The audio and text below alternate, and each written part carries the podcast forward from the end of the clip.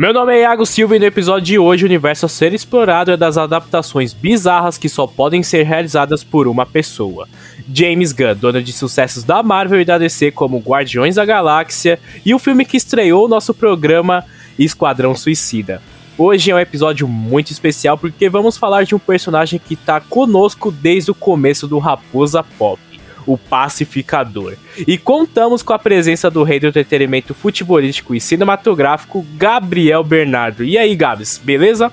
Fala, Iago, beleza? Mano, vamos para mais um podcastzinho e agora voltando, né, às raízes, voltando a falar de um personagem que que a gente já falou há muito tempo atrás, que é um personagem que tu, geral sabe que tu ama e porra, nessa série me fez amá-lo também. É, pacificador foi simplesmente, como diz a nossa criadora, a nossa fundadora da agência, foi simplesmente tudo, velho. Ai, foi tudo. E exatamente isso, cara. E porra, eu já sou fã do John Cena antes dele virar ator, entendeu? Desde as lutinhas fake aí de WWE, eu já sou fã do cara. E o cara vem aí evoluindo muito como ator, eu tô muito feliz de ver aí a evolução dele. Também como pacificador aí, tá desde o começo do nosso podcast, né, não, Gabi?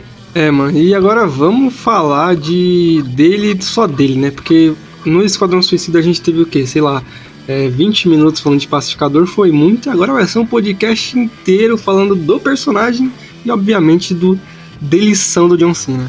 E galera, se prepara porque hoje vamos falar muito de John Cena, porque ele tá maravilhoso. E é claro que a gente vai falar muito do John Cena de cueca, que logo no primeiro episódio ele aparece de cueca maravilhoso. Então que já tá todo mundo apresentado, prepare-se, aperte o cinto porque teremos turbulência durante o nosso trajeto. A exploração só está começando porque chegamos.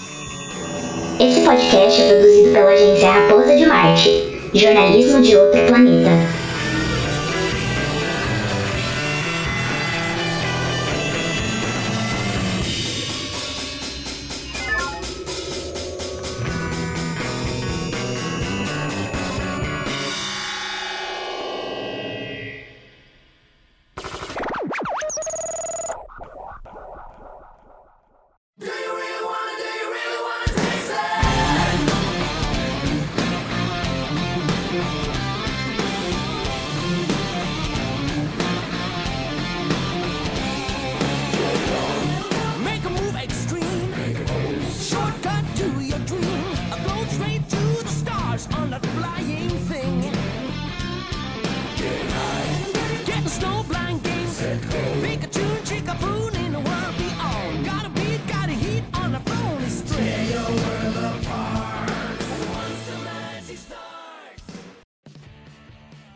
Iniciar o nosso podcast, não poderia ser diferente. Vamos começar aqui com as perguntinhas da galera, que agora já tá tendo uma nova modinha aí que a, a gente vai ter que mudar o nome do quadro, que vai ter que ser perguntinhas da Bárbara Locatelli, não é mesmo, Gabi? É isso, mano. Nunca deixa a gente na mão e ela lançou uma pergunta, cara, mesmo não assistindo a série. E ela falou: Ah, eu não assisti a série e quais, assim, são os motivos para mim começar a assistir? Por que, que a gente, cara, apresentaria essa série para ela? Minha querida Bárbara, então vamos fazer um combinado aqui. A sua pergunta combinou tanto com o nosso programa que já era parte da nossa pauta aqui do nosso podcast. Então, bora pro nosso Crítica Seca.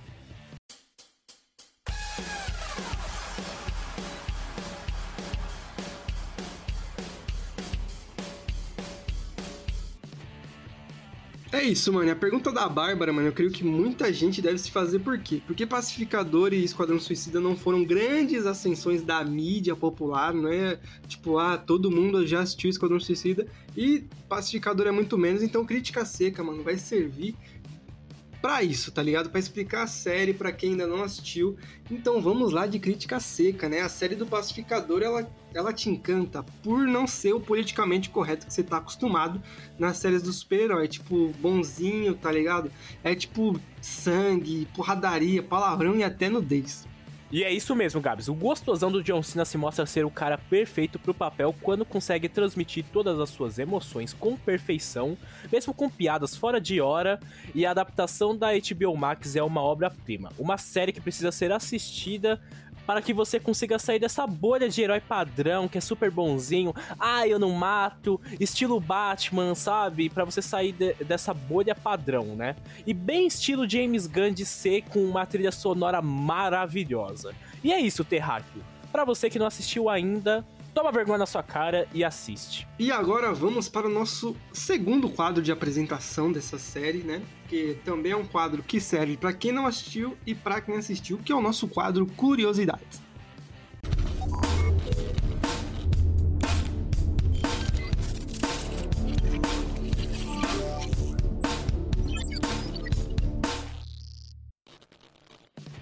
Mesmo que hoje o Pacificador seja um personagem dos quadrinhos da DC, ele na verdade estreou como parte de uma equipe de espionagem na editora Charlton Comics. Essa editora não é muito conhecida porque ela, ela faliu em meados da década de 80 e a DC acabou inserindo ele em seu cartel de vilões a partir daí.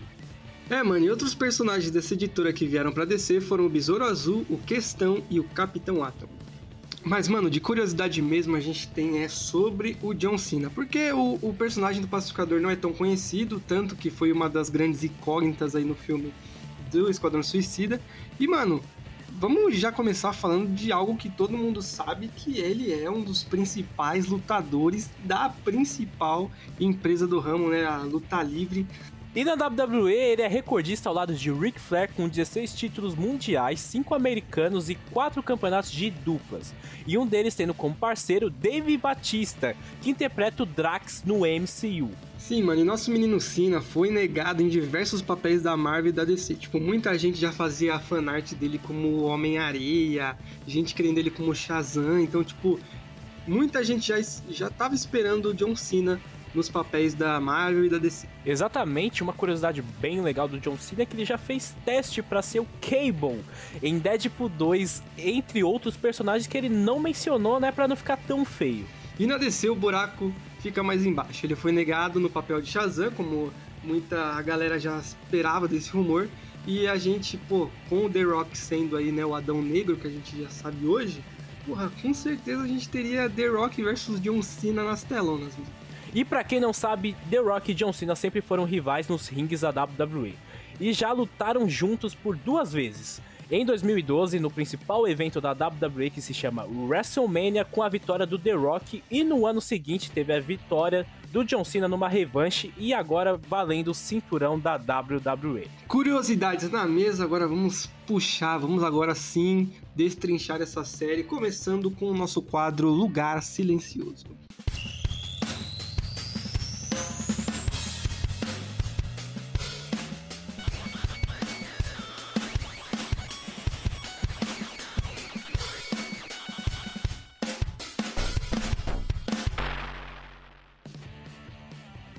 Peacemaker, o pacificador, traz John Cena reprisando seu papel do filme O Esquadrão Suicida, o Pacificador.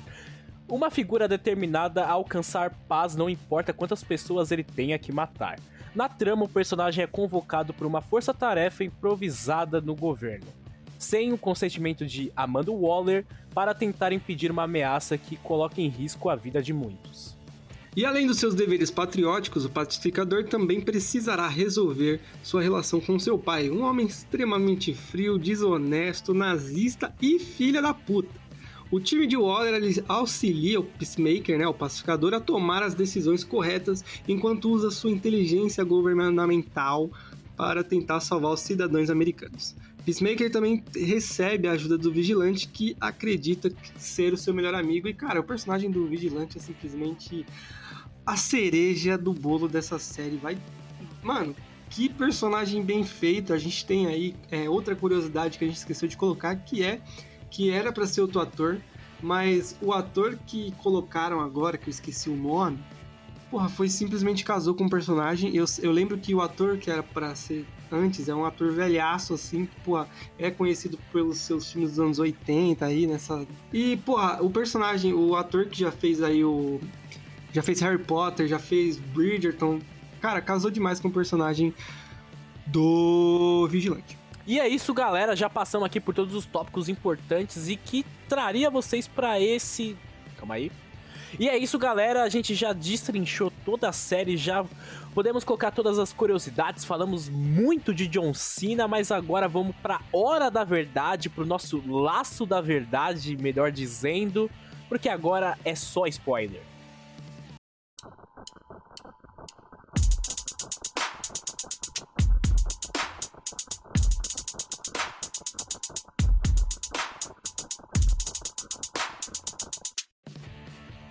E esse bloco não poderia começar de maneira diferente. Um dos principais tópicos importantes do dessa série do Pacificador é a profundidade no personagem, né, Gabi? Então, cara, uma das coisas que mais pegam nessa série, o James Gunn, assim, pega de uma forma bem gostosa da gente uh, ver os flashbacks, não é aqueles flashbacks que nos incomodam.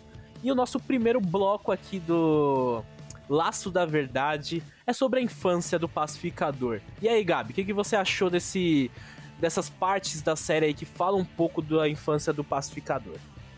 Cara, para mim foi um ponto alto da série, porque mostra por que, que ele é desse jeito, tá ligado? E mostra também que grande parte, grande culpa deles, dele ter essa marra, esse toda essa parte vilania que ele tem ali, que ele demonstrou no, no filme do Esquadrão Suicida é muito por culpa do pai dele, que é um merda, é um bosta. Acho que o personagem do pai dele foi. Tá ligado? Aquela cena lá de super poderosas, do cara montando as, as meninas super poderosas? Pois é. É o, o cara pegando, tipo, adubo, é, fezes e se, é, coisa suja de geladeira estragado e fazendo esse cara, porque o pai do pacificador é um merda. Então, tipo, tudo de ruim é racismo, é. É tudo, mano. Tudo de merda. É, tipo, cara. É, na série ela apresenta a, a personagem lá que é a, que é a polícia, digamos assim, da série, que é, ela é asiática e, porra, isso pro cara é. é 80% das falas dele é ele cometendo aí esses racismos em cima da, da personagem.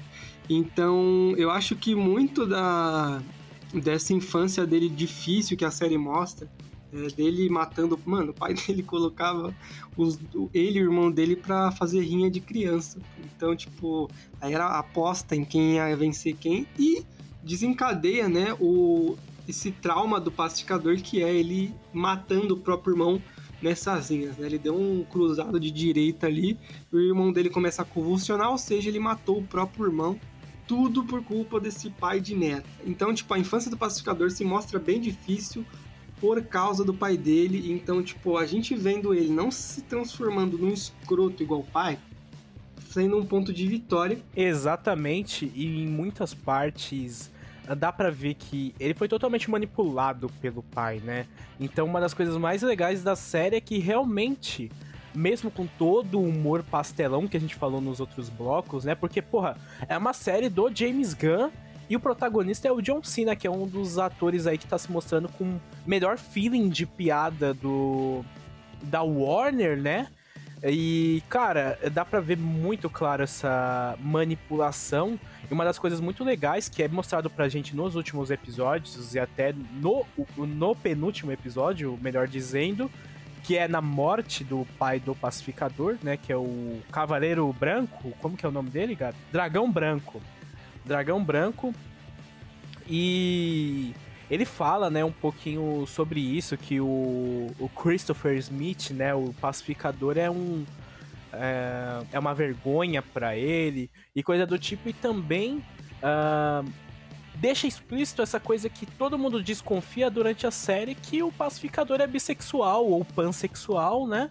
Porque ele mesmo fala, né, que para quem assistiu a série, né, e não pegou as nuances que o pai dele ele é nazista, você assim precisa assistir de novo, sabe? Então, foi muito foda eles terem colocado isso e também pela representatividade também no personagem do Christopher Smith que tá realmente se descobrindo agora como pessoa, sabe? Uh, a gente tem um pouquinho disso no Esquadrão Suicida que realmente era uma pessoa que ele perdeu a inocência muito cedo né? Que até o, é, faz parte do currículo dele que ele virou um assassino desde criança e mostra o grande plot da série que, porra, ele matou o próprio irmão, sabe? Então é uma das coisas mais pesadas da série e o cara já. Uh, com 9 anos, eu acho que é a primeira morte dele aí do irmão, ele já tá matando alguns caras pro pai dele já, sabe? Então, essa relação entre os dois, por muitos episódios até, acho que até o Gabi pode falar sobre isso, que por muitos episódios você fala, tá bom, tá tendo uma invasão alienígena, né, que é o grande chamariz da série, né, a grande missão, mas porra, você quer ver o esse uh, esse ciclo sendo fechado, né, entre o Christopher Smith e o pai dele, que realmente os dois ali quando eles estão no mesmo quadro na série, né? Eles nem conseguem falar um com o outro, porque o pacificador ele tem tanto medo do pai dele que, porra, você tá maluco? A cara do John Cena ali, porra, John Cena na série, nessa primeira temporada aí, se ele não matou mais de 30 pessoas, você tá de sacanagem. E a pessoa que ele mais teme é o pai, sabe? A manipulação dele é uma das coisas assim que, porra, é um dos tópicos mais altos da, da série de verdade mesmo. É essa relação entre os dois. Que você fala, caralho, mano.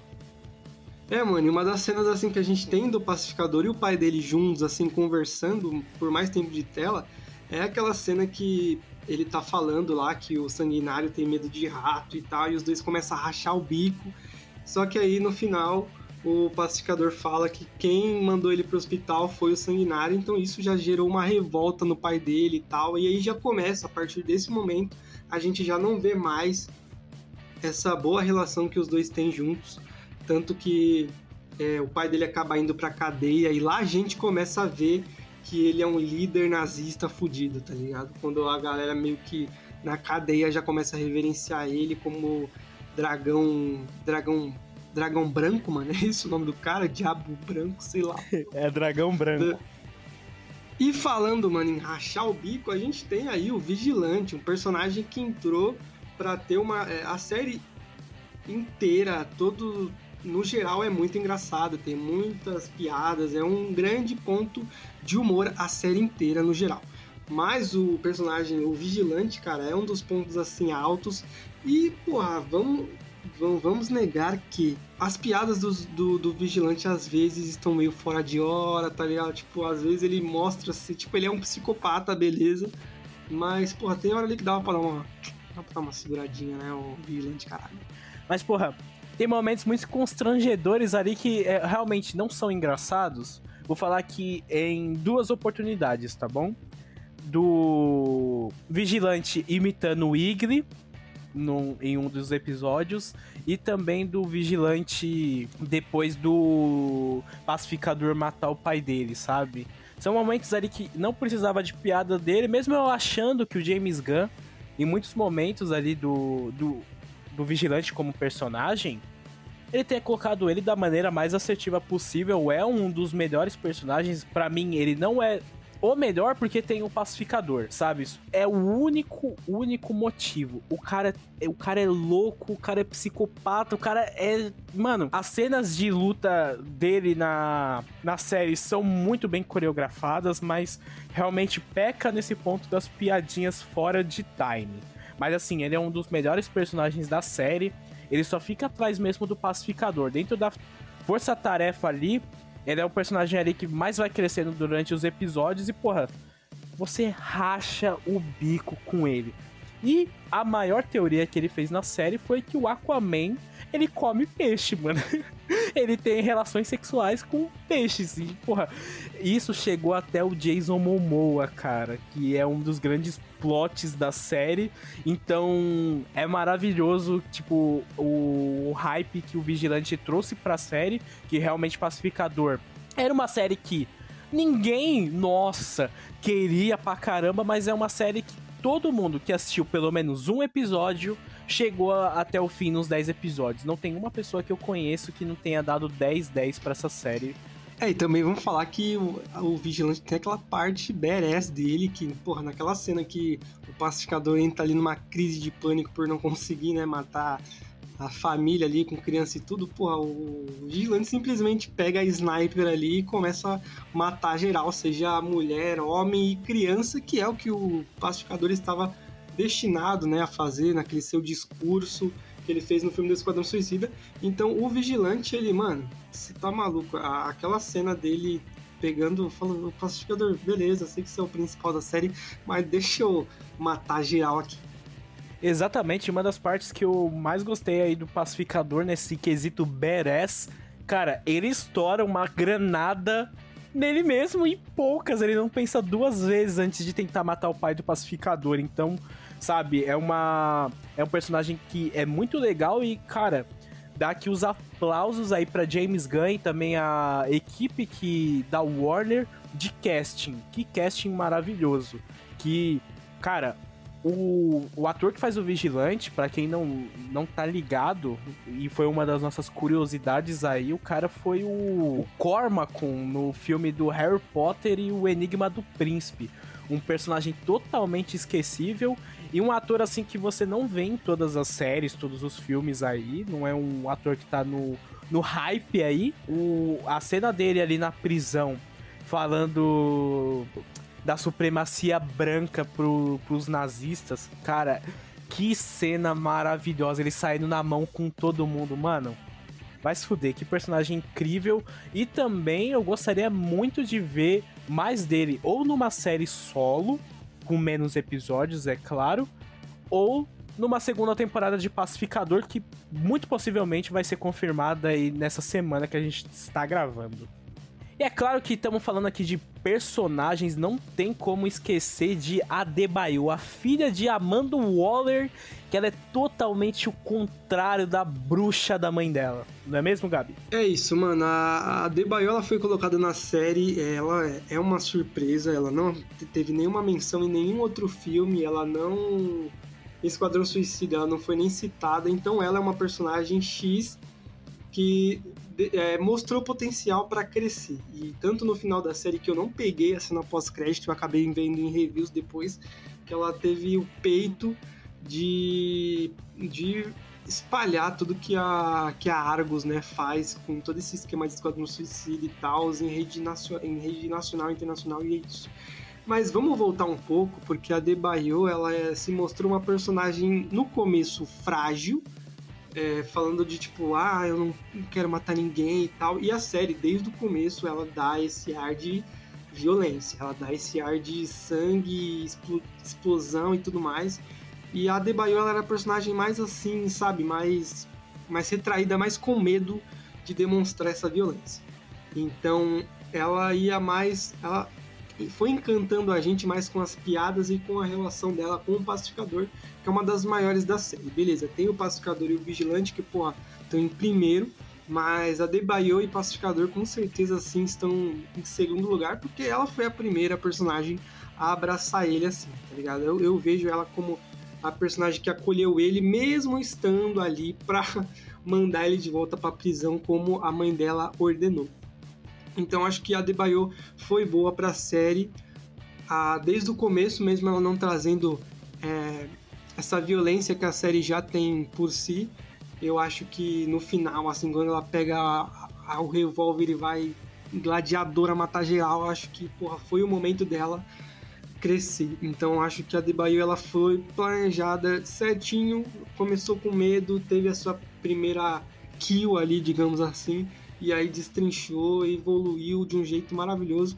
É uma das melhores personagens da série atrás de Pacificador e Vigilante.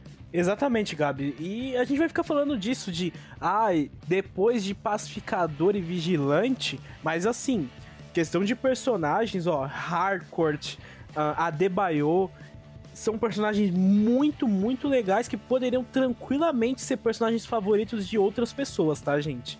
E pegando um pouquinho aí do gancho de, da Adebayo aí que o Gabi tava falando, realmente, cara, é uma personagem que traz humanidade para personagens que uh, não tinha uh, diálogos o suficientes para colocar isso, sabe?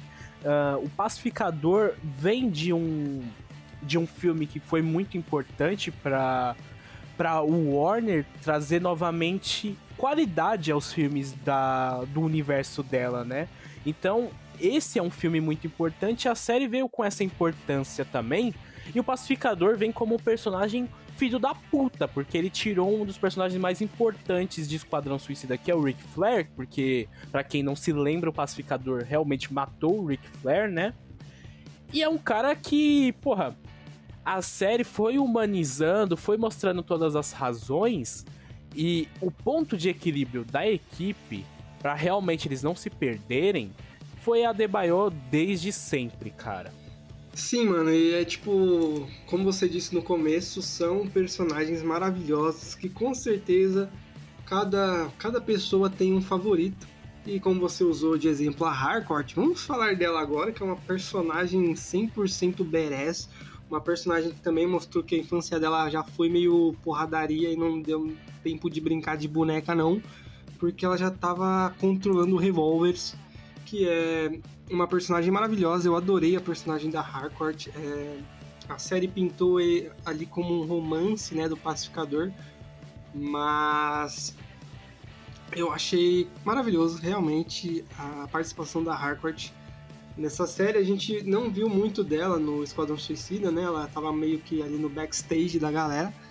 E eu quero saber de você, Iago, se os motivos, né, dela ser a personagem favorita de certas pessoas. Cara, faz muito sentido porque ela realmente é a líder da operação. Tudo bem que fica uh, dividido entre ela e o Murning por muito tempo, mas você sabe que no final quem vai, quem vai segurar a bronca mesmo é ela, porque ela é a personagem que dá o fora no pacificador logo no primeiro episódio, já mostra que ela também sabe lutar, que ela é B10 pra caramba. Então, de todas aquelas. Uh, dos acontecimentos de, de traição da Amanda Waller, ela também estava ali como uma das principais personagens dessa traição. Então, é muito legal esse desenvolvimento da personagem. E, cara, ficou muito fofinho aí o final do da temporada, ela de mão dada com o pacificador, diga-se de passagem, e se esse casal não acontecer na segunda temporada, carros serão queimados, tá bom? E também o muitas cenas de luta da, da série, ela tá presente. Então eu entendo totalmente quem puxa ela para ser a personagem favorita, porque realmente, como a gente falou, questão de personagem nessa série tá maravilhoso. Não tem como falar assim que Pacificador tá Uh, é o melhor personagem, assim, muito longe dos outros personagens. Muito pelo contrário. A série uh, traz um grupo, né, que são os personagens principais, que você fala, caramba. É, mano, a gente não pode esquecer do Economus também, que, porra, é o cara que chega ali é o. É o. É o famoso Coringa, né? Porque, porra, quando acabou as balas de todo mundo, ele chega com uma submetralhadora e mata geral. Ele é tipo o salvador da pátria em várias oportunidades, naquela do, do gorila, naquela do dos nazistas lá é, batendo no, no pacificador, no, no vigilante, enfim. E ele mostra ali, só que, né, quando teve a oportunidade desse personagem mostrar ajuda, ele simplesmente tropeça e quebra a perna, assim, um tropeço super besta, que vários bêbados, assim, tropeçam todos os dias e não tem a mesma. Enfim, o Economus é um personagem é, criado para ser um merda, ele tem um final merda, mas no decorrer dele da série ele tem pontos altos, tá ligado? Então é um personagem aí, vamos dizer montanha russa, né? Ele sobe e desce ali, então eu achei da hora também a participação dele. É como o Iago nem citou o nome dele, é sim um personagem de se passar batido, mas eu acho que o Economus tá ali pra ser a também a, um ponto humorístico da barba pintada, Cara, covardão. Mais. É, então, e, e, essa da barba pintada, não, aquela cena foi maravilhosa de estar tá acontecendo uma guerra lá e ele explicando o motivo da barba pintada, dele falando que ele não se sentia, porra, não tinha autoconfiança e pintou a barba pra namorei. Mano, Pacificador é incrível por trazer esses momentos que a gente não vai esperar num The Flash, tá ligado, da vida. Então, Pacificador é bom por isso, mano. Por esses pontos que a gente não espera em séries padrões de super-herói. Pacificador, eu cravo aqui. Ai, mas eu sou fã de Flash. Eu sei que o Gabi ele é super fã de Flash aí, já assistiu quase todas as temporadas. Mas Pacificador, cara, ele traz uma qualidade de, de cenas ali, de história também, que em séries da do da DC, né? Da CW, melhor dizendo, ali do Arrow, da, do Flash e outras séries também, o Legends of Tomorrow, eu nunca vi uma qualidade tão, tão top assim de primeiro episódio ser um episódio 10 barra 10 e todos os episódios você, no mínimo, você coloca um 8 barra 10, sabe? Vai transformando essa qualidade e diga-se de passagem, é uma série que vem para brigar aí com The Boys, né? Que eu acabei de ver aqui a notícia que vai ter uma segunda temporada de Pacificador aí anunciada pelo James Gunn. E também vem para brigar aí com The Boys para ser uma grande série aí, mais 16, mais 18 de super-heróis aí. E meu coração tá dividido aí entre Pacificador e The Boys, mano. É, cara, porque são séries assim que mesclam esse sentido de a gente de série de super-herói que a gente não tá acostumado e quebram barreiras. É óbvio que The Boys ela vai para um lado meio que oposto, já que eles mostram que os super-heróis na verdade não são super-heróis. E é diferente de Pacificador, que já mostra que é, aquele lado do de um anti-herói, tá ligado? Que vai se tornando herói assim no decorrer, que é o que fazem com Venom, por exemplo, que porra, era para ser um anti-herói, mas porra, não dá para negar, ele é um herói então eu acho que é, a gente chega a comparar por causa disso, por ser séries de super-heróis que quebram é, totalmente essa, esse clichê de bondade, de mocinho, de nunca matar e tudo mais. E eu vou defender agora a, a Flash, The Flash, né? A toda a Arrowverse. Por quê, mano? Porque é, a série do Arrow, que foi o grande pioneiro para tudo isso acontecer na CW, foi lançada assim em 2012 numa época que série de super-herói que tivesse um mínimo de efeito especial já era foda. Então, principalmente Arrow, que não precisava de, de muito CGI e tal. E para mim, as três primeiras temporadas de Arrow foram as melhores, assim. E Flash teve é, grandes temporadas também. Mas, mano, a gente hoje, a gente tá numa realidade de WandaVision, de Loki, de é, as séries da Marvel no Disney Plus. Agora chegou quebrando tudo pacificador. Então acho que as séries da CW elas são ruins por hoje serem ultrapassadas e ninguém quer mudar isso, tá ligado? Então acho que infelizmente não dá para julgar, tá ligado? É tipo você tem aquele parente, aquele parente velhaço que faz um comentário super merda, mas aí você, porra, é, é velho, né? Vamos, vamos combinar que o cara é velho. Uh, na minha opinião, é, é bem parecida também com o Gabi aí nesse ponto. Que as séries da CW elas envelheceram muito, muito, muito mal. Mas são séries que, pra, épocas, pra época delas, é, já traziam conforto pro coração nerd, né? Porque pelo menos tinha conteúdo de super-herói, pelo menos na DC, na televisão um ano inteiro, né? Esse ponto eu entendo totalmente, mas realmente agora com o Pacificador eu encaro que seja uma série que envelheça muito bem, por conta de não ter efeito especial assim tão ah, elaborado que que a gente perceba que seja ultrapassado por muito tempo, tá? Então, falei mais nesse sentido. E falando agora da principal trama da série, né, que é essa invasão alienígena aí pelas borboletas e, e pessoal, diga-se de passagem aqui, a gente tava falando um pouquinho sobre a série antes de gravar e o Gabriel meteu que as borboletas eram abelhas do nada, mas enfim, não é isso que eu queria falar.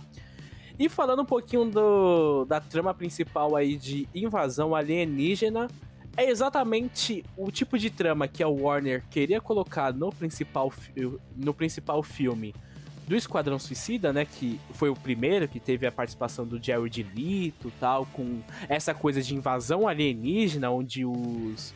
Uh, o grande vilão, na verdade, é uma epidemia, né? Algo parecido assim. E agora finalmente dá certo. Porque o primeiro filme do Esquadrão Suicida deveria ter sido um filme mais 16, mais 18, como a gente sempre falou e como a gente falou no primeiro episódio aqui do Raposa Pop. Então, é uma trama que, por muitas das vezes, fica em segundo plano, porque realmente tem pacificador e dragão branco no. Uh, como principal trama ali, porque chama mais atenção nessa coisa uh, filho versus pai, sabe? Mas mesmo assim é algo que chama nossa atenção por conta das cenas de luta. Realmente, a cena do John Cena, né, lá do Pacificador, entrando na fábrica uh, do, dos alienígenas ali, matando geral, fazendo a limpa. Mano, aquela cena é maravilhosa, cara. É, mano, alienígena já é uma coisa que James Gunn sabe trabalhar, né, mano? Ele já veio, já trouxe isso em Esquadrão Suicida 2 e na série do Pacificador, e, ó, e é óbvio na, nos dois filmes que ele fez de Guardiões da Galáxia. É, no primeiro filme do Esquadrão Suicida a gente teve aquela vibe meio mística, tá ligado? De magia e tudo mais. Então, eu acho que a partir do momento que pegamos alienígenas e colocamos no, né, no roteiro, eu acho que a DC é uma das principais empresas para falar disso, porque a gente tem, porra, o, super-homem, o super-homem, o super-herói mais foda, assim, de, da, do poder de tudo da DC é alienígena, que é o super-homem, por mais que ele tenha aquela forma humana e às vezes, às vezes a gente esquece que ele é um alienígena.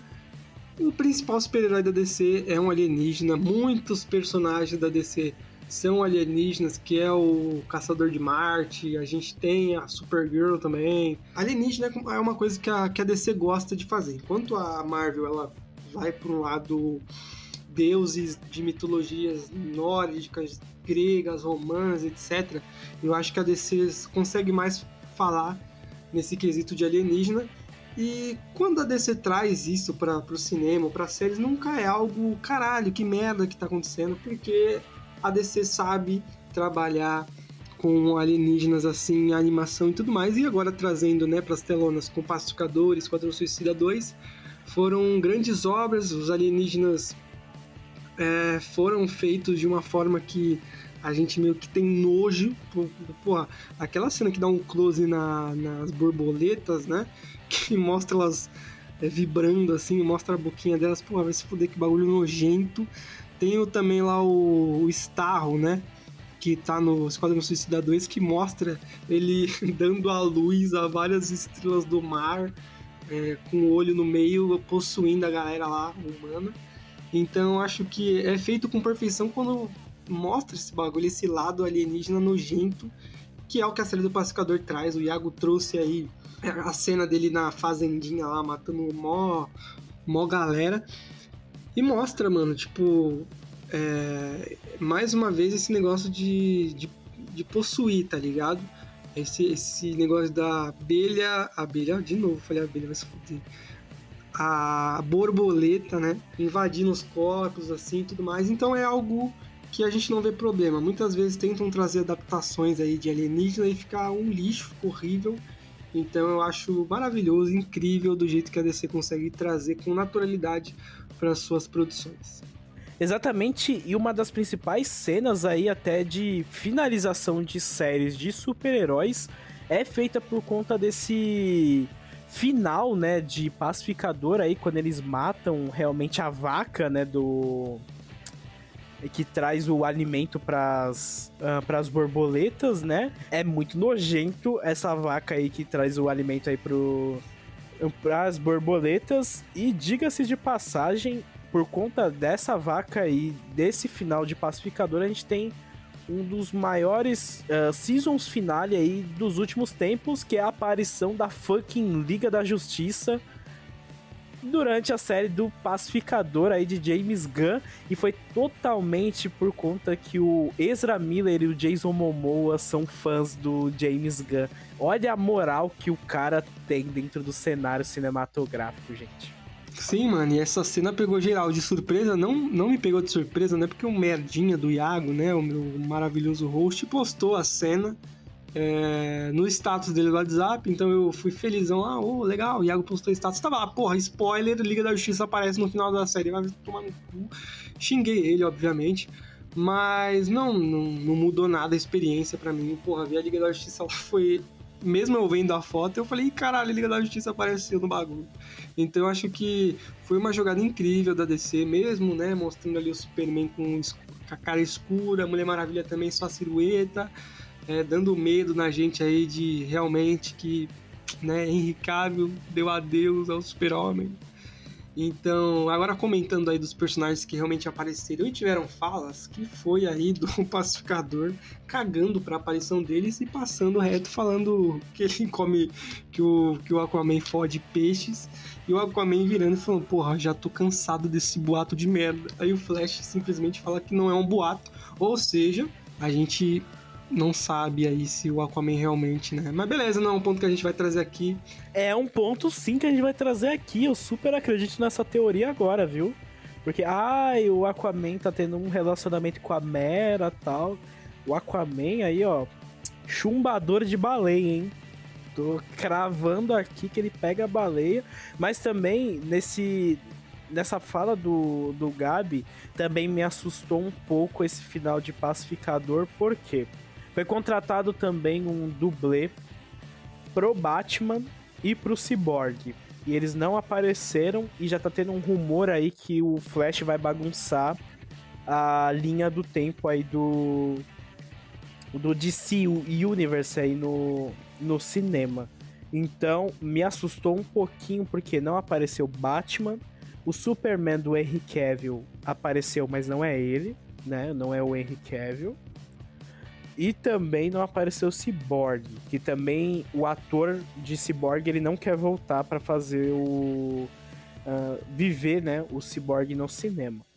Então, galera, foi quase uma confirmação que não teremos mais Superman, Batman e Cyborg essa cena aí do, do pacificador, viu? Porque realmente uh, tá me assustando assim demais esses rumores que tá saindo de Flash. É, mano, e a esperança que a gente tem é no filme do Flash, né? A gente falou no, no podcast do Doutor Estranho que tem a personagem lá, América Chaves, que é foda ter um personagem que abre realidades, porque a gente pode ter qualquer coisa de diferentona que a gente vai aceitar se aparecer, sei lá, um, um professor Xavier com cabelo, por exemplo, a gente vai aceitar porque ela pode ter pegado de qualquer realidade. Então é isso que a gente pensa sobre o Flashpoint, tá ligado? É um filme que pode abrir espaço pra gente ver. É, pô, já vai trazer três Flash, já vai trazer o Batman de 1980. Então, mano, o filme do Flash a gente tá colocando uma esperança muito grande que traga.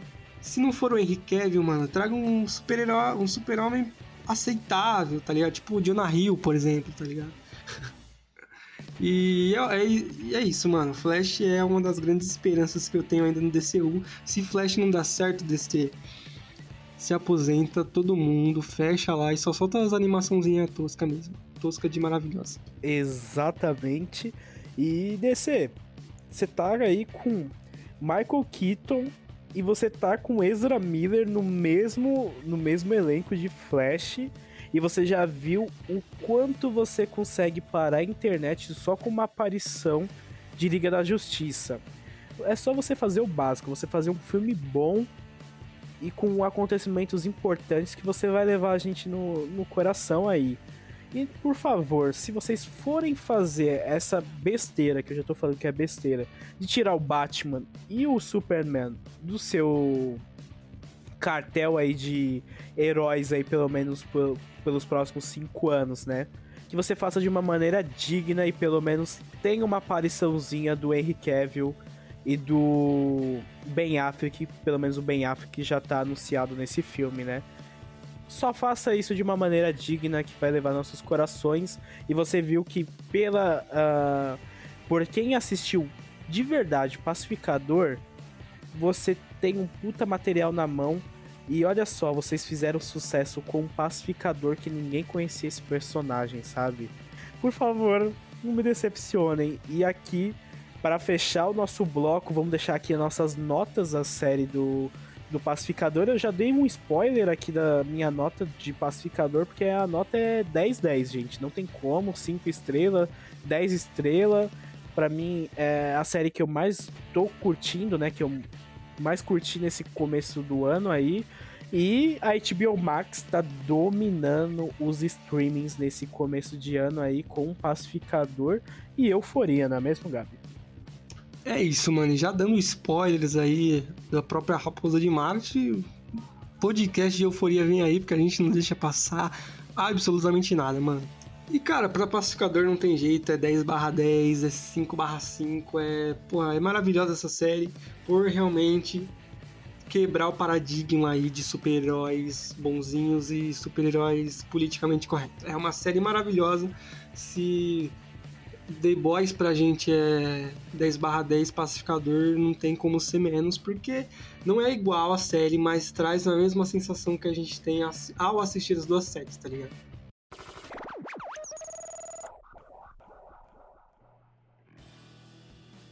Bom, chegou a hora, nossa exploração em solos intergalácticos vai terminando por aqui. Espero que tenham gostado do nosso conteúdo marciano.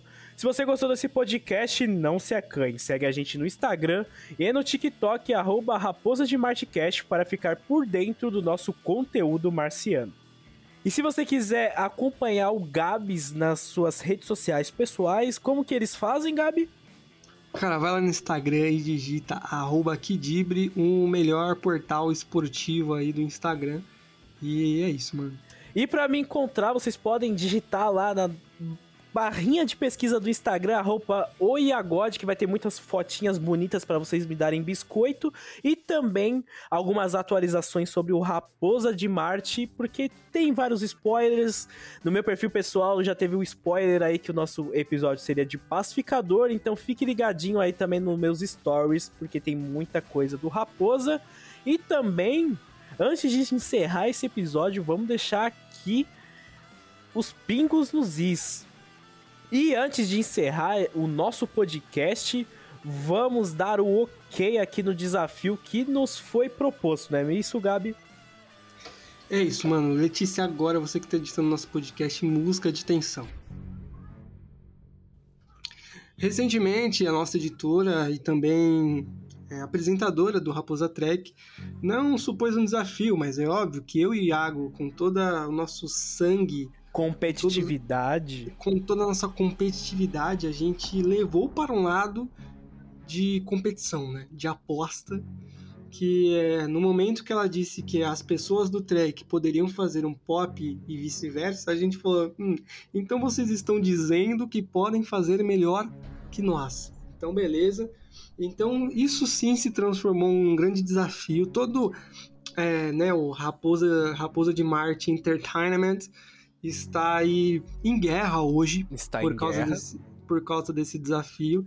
Então, vocês, é, nossos fãs, nossos maravilhosos ouvintes, vão aí testemunhar, vão poder votar, vão poder dizer qual ficou melhor, porque realmente esse, esse desafio foi aceito, esse desafio já está sendo produzido, que é essa troca aí de elencos, né? Enquanto eu e o Iago vamos dar o brilho que o Raposa Trek merece, as meninas vão aí, né, decair o nível do Raposa Pop, trazendo aí opiniões sobre, né, filmes, algumas séries assim que elas têm vontade de falar, né? E é isso, Iagão.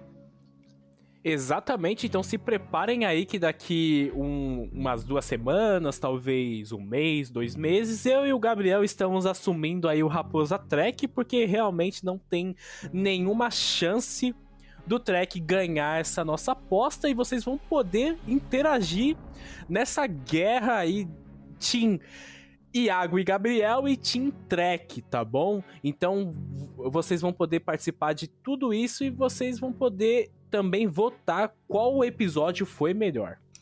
É isso, e é, só para defender o, os nossos, nossos posicionamentos, não é arrogância e sim autoconfiança.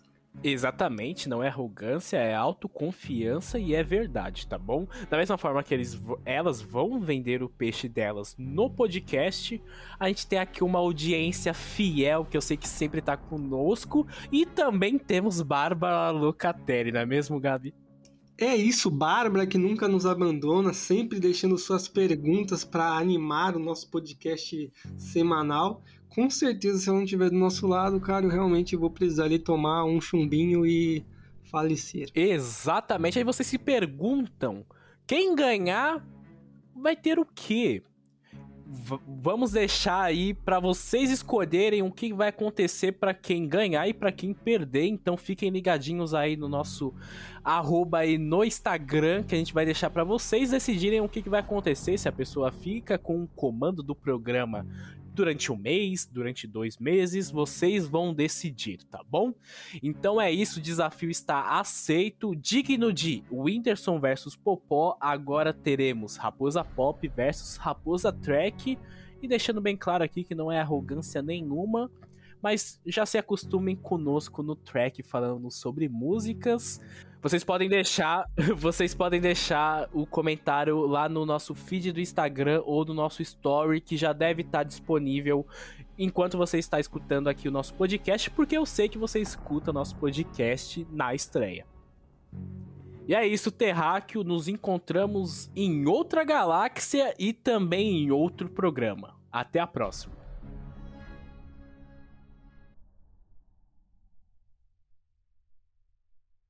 Uau! A Filco. Bora.